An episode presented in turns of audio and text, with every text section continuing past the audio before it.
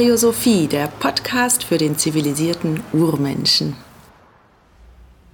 Hallo und herzlich willkommen zum Paläosophie Podcast Folge 4. Ich hatte ja versprochen, dass ich den Podcast etwas häufiger machen möchte und löse hiermit mein Versprechen ein. Und ihr habt auch schon die bezaubernde Stimme von Jana Kupfer gehört, die jetzt sich dem Intro dazu gesellt hat. Ich hoffe, das Intro gefällt euch jetzt. Und ich habe mir ein bisschen Gedanken gemacht, welches Konzept ich jetzt in diesem Podcast verfolgen sollte, jetzt wo es häufiger vorkommt und bin auf die Idee gekommen, das mehr zu einer Art QA-Podcast-Geschichte zu machen, also Question and Answers, Fragen und Antworten. Denn zwischen den Artikeln, die ich so auf Paläosophie schreibe, da gibt es ja immer wieder mal Kommentare und viele von diesen Kommentaren sind auch Fragen, die Leute einfach zu Artikeln haben, aber auch zur Paläoernährung im Allgemeinen.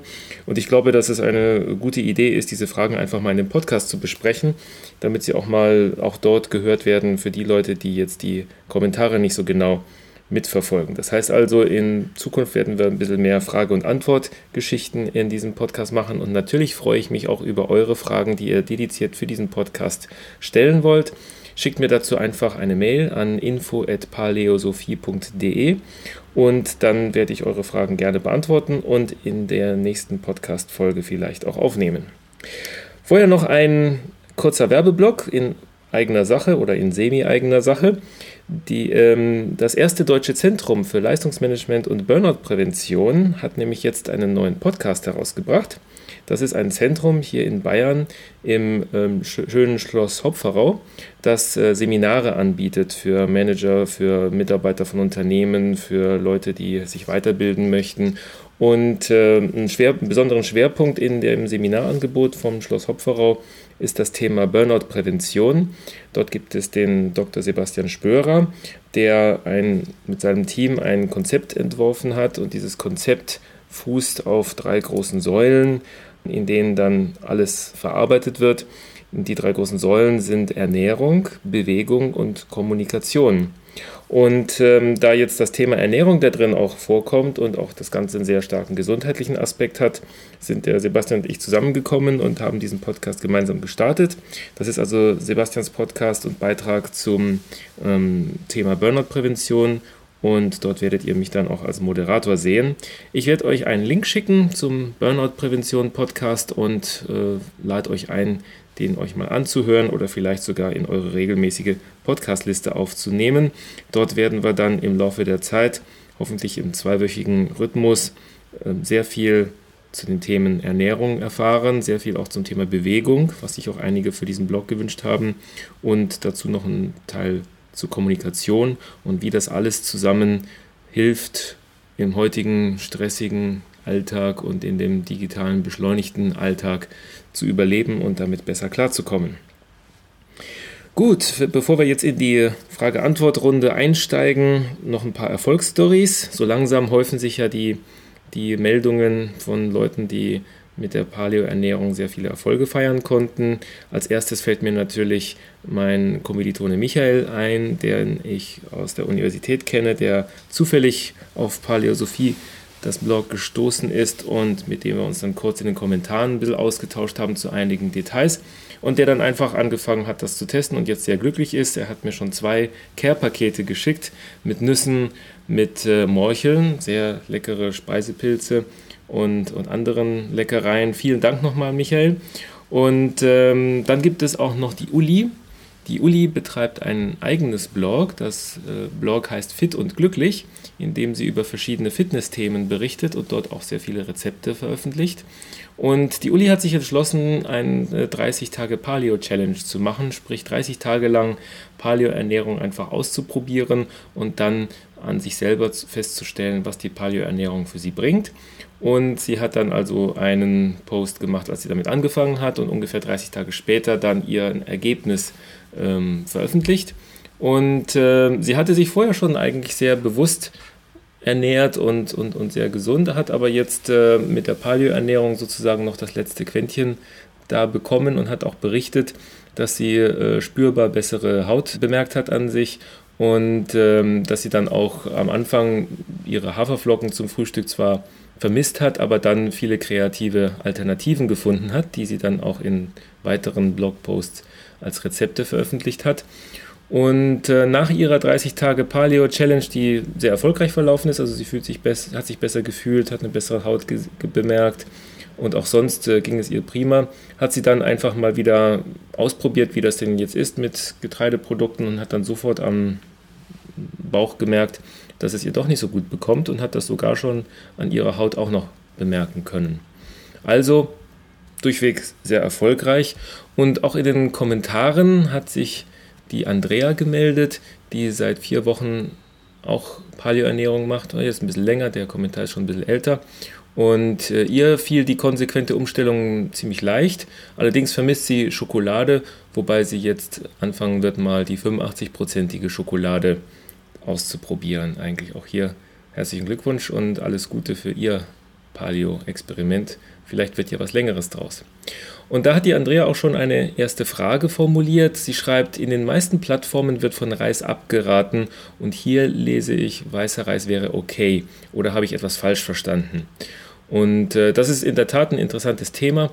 Ähm, es hängt davon ab, aus welcher Sicht man jetzt die Paleoernährung betrachtet. Streng genommen sind alle Getreide eben nicht Teil der Paleoernährung und das schließt Reis natürlich ein. Wenn man sich jetzt genauer anguckt, was die Getreide denn nun genau im Körper machen, welche Stoffe da drin sind und wie die Stoffe auf den Körper wirken, dann weiß man ja jetzt, dass die meisten Getreide über verschiedene Stoffe wie zum Beispiel Gluten und andere Lektine ähm, sehr schädigend sein können. Und ähm, jetzt kann man natürlich auch ein bisschen sich überlegen, wie schädigend ist welches Getreide. Da ist das Weizen da am aggressivsten. Und in diesem Regenbogen von Schadstoffen, die in den oder von, von Schädlichkeitspotenzial, die in den verschiedenen Getreidesorten drin sind, ist jetzt Reis mehr so an hinterster Stelle. Das heißt also, von allen Getreiden ist Reis noch am harmlosesten und äh, vor allem weißer Reis, der ja geschält ist, das heißt, wo die, die, die meisten dieser schädlichen Inhaltsstoffe sind nämlich in der Schale drin, macht auch Sinn. Sie sind ja dazu da, das Korn vor Verzehr, also vor dem Gefressenwerden zu schützen. Und äh, da weißer Reis ja geschält ist und da dort sowieso weniger schädliche Inhaltsstoffe sind, wird weißer Reis von einigen Paleo-Vertretern noch als, als Alternative oder zumindest als Ausnahmemöglichkeit gesehen. Und äh, dazu gehört zum Beispiel auch der Paul Jeminet, der Autor von dem Buch äh, Perfect Health Diet. Das heißt also, wer absolut nicht ohne Getreide auskommen kann oder unbedingt mal was zum Butter draufschmieren braucht, der kann zum Beispiel eine Reiswaffel nehmen oder der kann auch mal eine Portion Reis zu seinem Essen essen. Das wird ihn jetzt nicht umbringen. Ist also eine Ausweichmöglichkeit für die Leute, die das sehr vermissen. Und weiter fragt die Andrea auch, ähm, wo sie gerade dabei ist, ob Brot aus Buchweizen und Amaranth eine Alternative wäre für Frühstücksgenießer. Und hier merkt man schon, dass es Deutschen sehr, sehr, sehr schwer fällt, auf ihr Brot zu verzichten und dadurch als erstes immer gleich nach Alternativen suchen. Ähm, jetzt muss man ein bisschen wissen, die Buchweizen, Amaranth, Quinoa und wie sie alle heißen, sind sogenannte Pseudogetreide. Das sind also Körner oder Samen, genauer genommen, das sind also Samen von Pflanzen, die nicht mit dem Getreide verwandt sind. Das heißt also, sie haben jetzt nicht die gleichen schädlichen Mechanismen wie, wie, wie Getreide eingebaut. Ähm, das ist jetzt nicht immer ein Grund zur Entwarnung, denn auch diese Pflanzen haben auch das gleiche Problem wie die Getreide auch. Sie wollen ihre Körner davor schützen, dass sie gefressen werden. Einige von diesen Pseudogetreiden haben dazu auch schon eigene Mechanismen entwickelt. So gibt es zum Beispiel im Quinoa einen Stoff, der sehr bitter ist, das sogenannte Saponin, das man erst aufwendig entfernen muss. Und, äh, wie andere, und äh, diese ganzen Pseudogetreide sind auch nicht wirklich sehr genau untersucht worden. Die sind also nicht so wichtig für die Wissenschaftler und für die Ernährung, als dass man sie so hundertprozentig durchuntersucht hätte, wie jetzt zum Beispiel das Weizen. Deswegen kann man nicht ausschließen, dass sich auch dort noch ein paar schädliche Stoffe verbergen. Aber äh, wer jetzt nach einer Alternative sucht, der kann das mal ausprobieren. Alle Samen, alle Nüsse und alle Getreide haben einen Stoff, das ist die Phytinsäure, die, diesen, die den Samen und, und, und Körnern hilft, Mineralien zu binden. Das ist sozusagen deren Standardverpackung für Mineralien. Und äh, die ist insofern problematisch, als dass sie auch Mineralien, die jetzt im sonstigen Essen auftritt, ähm, gerne wegsperren, sodass der Körper nicht mehr daran kommt. Also der Körper hat keine Möglichkeit, Mineralien aufzunehmen, wenn die Phytinsäure anwesend ist. Und äh, deswegen gibt es halt zum Beispiel auch die Empfehlung, dass man Buchweizen eine, eine, Nacht einlegen sollte, bevor man es verwertet, weil durch das Einlegen äh, eine Art Gegenmittel für die Phytinsäure aktiviert wird und die Phytinsäure dadurch unschädlich gemacht wird und man dadurch besser an die Mineralien drankommt. Und wer es also richtig machen will, der sollte äh, dann diese Pseudogetreide, zum Beispiel Buchweizen, über Nacht mindestens einlegen und daraus dann sein Brot machen. Oder zum Beispiel Pancakes. Und für Buchweizen habe ich auch ein Pancake-Rezept veröffentlicht. Ähm, vielleicht noch zum Schluss, man sollte grundsätzlich einfach mal überlegen, ja, ist denn, äh, hat es denn die Natur vorgesehen, dass wir große Mengen von Buchweizen essen? Eher nicht. Deswegen würde ich, wenn überhaupt, das so als Ergänzung oder als, als äh, Schmankerl oder als, als, als, als Genussmittel sehen. Ich würde aber nicht meinen kompletten Nahrungsplan oder Ernährungsplan auf Basis von Buchweizen, Amaranth oder Quinoa stellen, bloß weil wir jetzt eine Ausweichmöglichkeit für Weizen gefunden haben. Das wäre sicherlich nicht wirklich sinnvoll. Und da kommen wir auch schon zu einer sehr, sehr typischen Frage, die immer wieder auftaucht. Und zwar die Frage nach, ist das und das, was ich hier gefunden habe, Paleo oder nicht? Und ähm, da bin ich, da reagiere ich immer so ein bisschen komisch auf diese Fragen, weil das Ganze so ein bisschen diesen Anklang hat, als wäre Paleo jetzt ein Regelwerk, an das man sich sklavisch halten müsste. Wir sind hier jetzt nicht bei Weight Watchers und zählen jetzt Paleo-Punkte und wer 100 Paleo-Punkte gesammelt hat, der hat gewonnen oder sowas. Ähm, es geht auch nicht bei der Paleo-Ernährung darum, den Steinzeitmenschen nachzumachen und zurück auf die Bäume zu gehen, sondern für mich ist die Paleo-Ernährung und die ganze Geschichte, die damit zusammenhängt mit den Steinzeitmenschen, mit der Evolution, das ist für mich eine Möglichkeit, all die ganzen wissenschaftlichen Erkenntnisse, durch die man ja nicht so richtig durchschauen kann, die einen auch verwirren können, in eine gewisse Ordnung zu bringen. Das heißt also, das Ziel der Paleo-Ernährung ist es zu verstehen, welche Ernährung und welche Nahrungsmittel für den Menschen wirklich nützlich sind, wirklich gut tun und, und der Gesundheit helfen und diese zu unterscheiden von Nahrungsmitteln, die dem Menschen schaden. Und die Ordnung, die, die Art und Weise, wie man das ordnet, also das Alphabet sozusagen, an dem wir uns orientieren, ist einfach die Art und Weise, wie sich jetzt die Urzeitmenschen ernährt haben. Wenn wir uns also angucken, wie die Urzeitmenschen sich ernährt haben, und zwar wie sie das Millionen von Jahren lang getan haben, dann wissen wir zumindest, worauf der Mensch genetisch optimiert ist und wissen, das, was er damals gegessen hat, ist zumindest mal eine super gute Ausgangsbasis, auf der man aufbauen kann. Und dann kann man neue Lebensmittel nehmen, die wir heute zur Verfügung haben oder die jetzt nicht wirklich der Urmensch gegessen hat, aber die erstmal noch nicht bewertet sind und die damit vergleichen, wie wir das vorhin mit dem Pseudogetreiden getan haben. Das heißt also, wenn jemand ankommt und, und sagt, ähm, ist denn jetzt Buchweizen Paleo oder nicht, dann ist die strenge Antwort immer nein, denn es ist nicht Fleisch, Gemüse, Früchte, Obst und, und Fisch und das, was man da damals gegessen hat. Ähm, heißt aber lange nicht, dass das jetzt ein schädliches Nahrungsmittel ist, sondern das heißt erstmal nur, wir sollten es uns genauer anschauen und dann mehr oder weniger auf Basis der, der Forschung, die wir für dieses Nahrungsmittel kennen, entscheiden, ob wir es denn essen wollen oder nicht. So geht es zum Beispiel mit der Butter. Streng genommen ist die Butter ja nicht Paleo, weil die Urzeitmenschen, die haben ja kein, keine Kühe gehalten, sie haben auch keine Milch getrunken, zumindest keine tierische Milch. Aber trotzdem ist Butter ein sehr, sehr gutes und wertvolles Nahrungsmittel, weil es sehr, sehr viele gute Fette enthält und weil die problematischen Stoffe, die sonst in der Milch vorkommen, dort minimiert sind. Denn die problematischen Stoffe in der Milch sind, in der, sind zum größten Teil Eiweiße die äh, für den Menschen nicht immer verträglich sind oder die andere Probleme mit sich bringen. Und die gibt es ja in der Butter nur in ganz, ganz geringer Menge. Und wer auf Nummer sicher gehen will, kann die Butter ja auch klären. Das heißt also die Butter in einem Topf erhitzen, bis das Wasser und äh, bis das Wasser verdunstet ist und bis die Eiweißbestandteile an die Oberfläche geschwommen sind und diese dann abschöpfen. Das heißt dann auch Ghee in der indischen Küche. Ähm, aber auch normale Butter ist in der Regel da auch kein Problem. Ich esse auch gerne Sahne in großen Mengen und da ist auch dort ist der Fettgehalt maximal und das Fett in der Milch ist sehr, sehr gut und sehr gut verträglich und auch sehr gesund. und der Eiweißanteil ist minimiert, also weniger problematische Stoffe. Auch wenn das nicht Paleo ist, ist das zumindest ein modernes Nahrungsmittel, auf das wir zugreifen können, ohne uns da Sorgen um unsere Gesundheit zu machen. Das heißt also, die Frage, ist das Paleo, ist vielleicht, ich würde jetzt nicht sagen eine falsche Frage, aber sie führt manchmal in die Irre. Ich würde eher fragen, ist das gesund oder nicht? Oder was sollte ich über dieses Lebensmittel wissen? Ja, und dann kommen wir auch zu einer weiteren groß, zu einem weiteren großen Thema, was häufig in der Paleo-Ernährung diskutiert wird und was auch immer wieder von Skeptikern angeführt wird, nämlich wie sieht es denn jetzt aus mit Vegetarismus oder wie, was mache ich, wenn ich jetzt Veganer bin und Paleo-Ernährung, mit Paleo-Ernährung konfrontiert bin, werde und ähm, kann man das überhaupt miteinander kombinieren?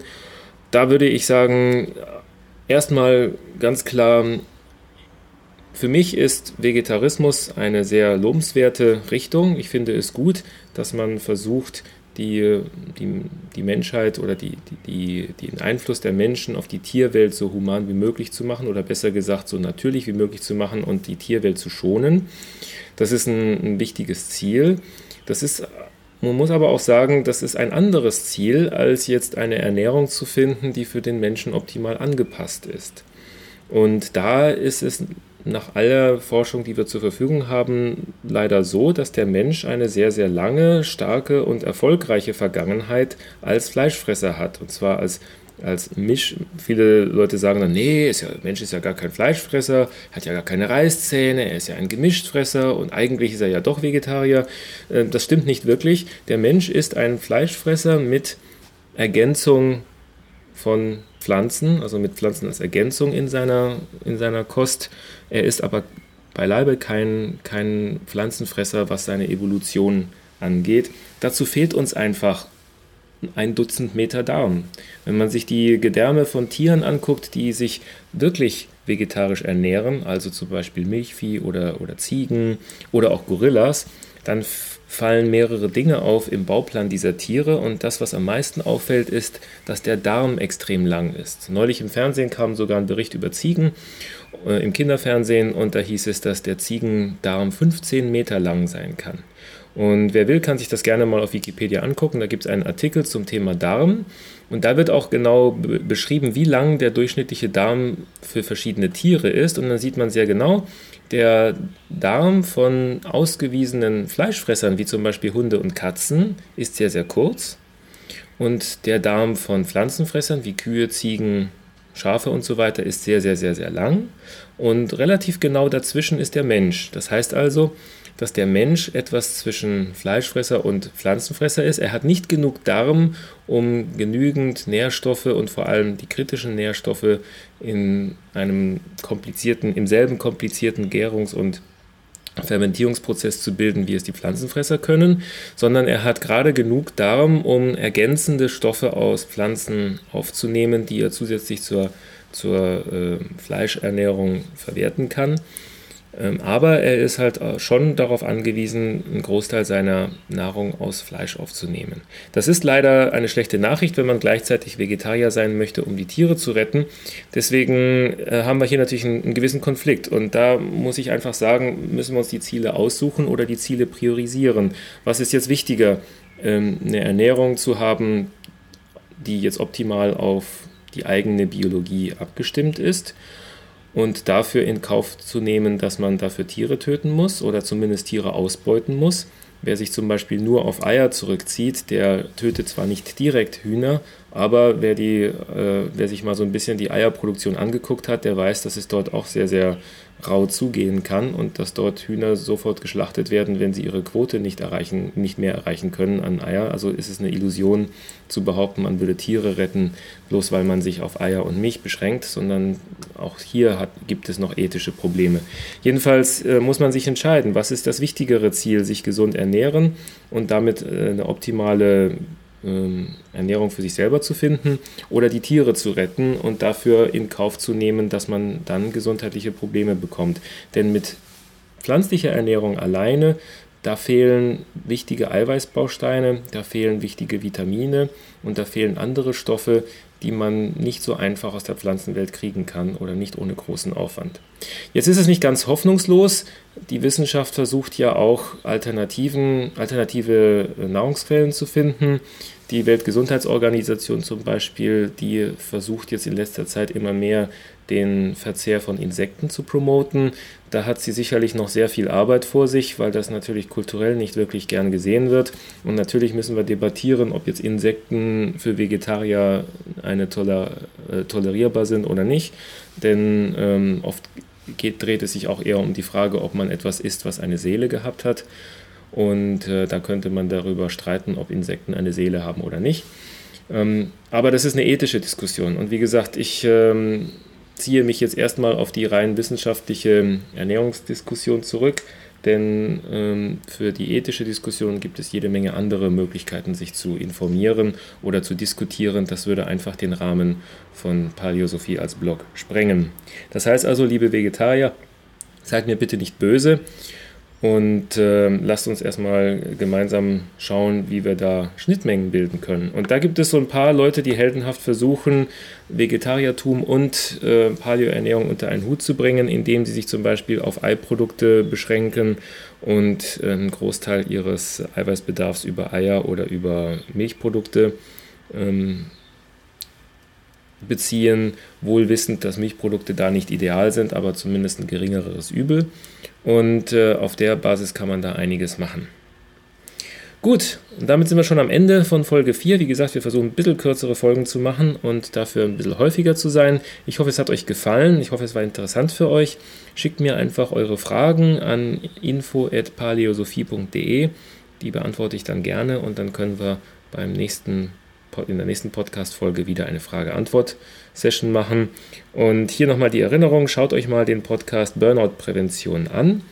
Es geht dabei natürlich nicht nur um Burnout, sondern insgesamt um ein sehr gutes Konzept, wie man in einer gewissen Harmonie leben kann, wie man in einem gewissen Gleichgewicht leben kann zwischen Leistungsdruck im Job und den Bedürfnissen, die wir als Menschen haben, Harmonie, harmonisch zu leben und, und gesund zu bleiben. Und da gibt es sehr viele spannende Diskussionen, die da noch auf uns zukommen. Also vielen Dank fürs Zuhören und bis zum nächsten Mal. Tschüss.